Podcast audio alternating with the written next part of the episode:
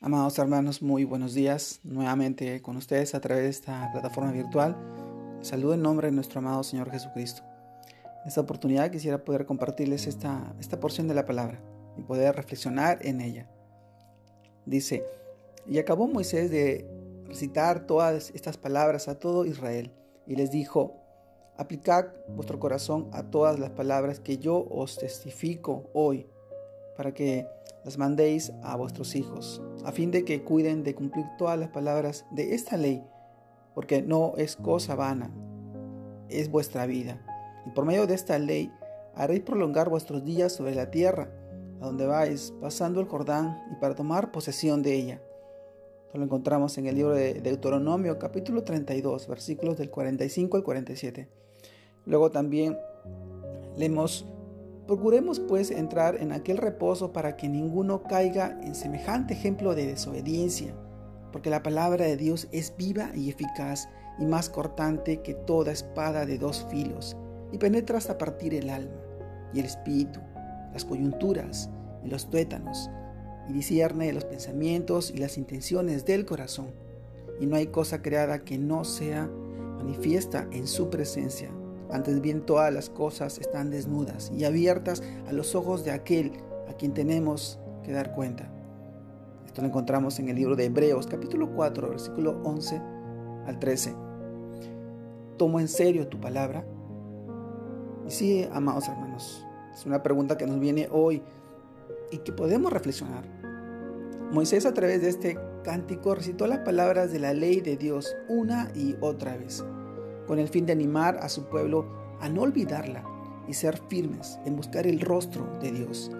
La existencia de Israel dependía de la obediencia a la palabra de Dios, que no es vana, es vida. Y tenemos que recordar que el creyente vive de toda palabra que sale de la boca de Dios. Como dice Deuteronomio capítulo 8 versículo 3. Para hacerte saber que no solo de pan vivirá el hombre, más de todo lo que sale de la boca de Jehová vivirá el hombre. La palabra de Dios, amados hermanos, no es algo trivial, sino es una cuestión de vida o muerte. Porque obedecerla trae vida eterna, pero rechazarla trae muerte espiritual. Recordemos que Jesús es la palabra de Dios hecha carne, como dice Juan capítulo 1 versículo 14. Y aquel verbo fue hecho carne y habitó entre nosotros y vimos su gloria gloria como del unigénito del Padre, lleno de gracia y de verdad, siempre tenemos la opción de escoger. Sí, amado hermano, si hago la palabra de Dios parte vital de mi vida, debo dedicar regularmente un tiempo para estudiar y conocer a Jesucristo a través de ella.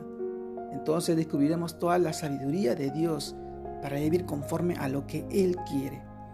El profeta Isaías le oyó decir a Dios, que la palabra que salía de la boca no sería nunca ineficaz, sino que realizaría aquello para lo que Él la destinaba. Isaías capítulo 55, versículo 11. Así como el pueblo de Israel se nos hace una advertencia en el libro de Hebreos donde se nos dice que nos esforcemos por entrar en el reposo o en la paz de Dios que ofrece a través de Jesucristo porque la palabra de Dios está llena de vida y es efectiva para escudriñar y descubrir lo más oculto de nosotros, y para discernir nuestros pensamientos y las intenciones del corazón, porque nada está escondido a los ojos de Dios, y a Él debemos rendirle cuentas algún día, y nos da la opción de vivir para Él.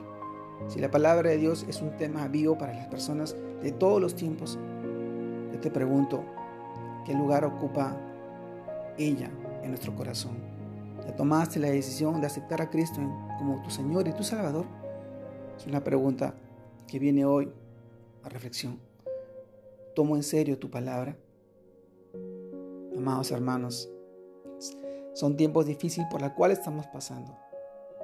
Muchas aflicciones, mucha enfermedad, mucha necesidad hoy acontece, no solamente en nuestro país, sino también en el mundo entero. Y nosotros, ¿qué estamos haciendo para poder cambiar o mejorar eso? Que estamos haciendo para nosotros ser nuevas personas en un ámbito general, no solamente espiritual, porque esto que estamos pasando tiene que producir un cambio radical en la vida de todas las personas y en la vida del mundo entero. Si no hemos cambiado, si nada ha cambiado de la noche a la mañana, del tiempo en que empezó la pandemia hasta ahora, viviremos, viviremos en una completa ceguera espiritual y de repente, de repente sean otras las situaciones y los cambios. El mundo tiene que cambiar. Dios así lo permite hoy en tu vida. Yo te invito a que puedas tomar tu decisión por nuestro amado Señor Jesucristo.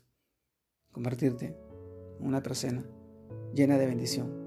Solamente el amor de nuestro amado Dios nos lo puede dar. Dios te guarde y te bendiga en este nuevo día. Que seas de bendición y sigas creciendo en el Señor. Dios te bendiga. Saludos a todos.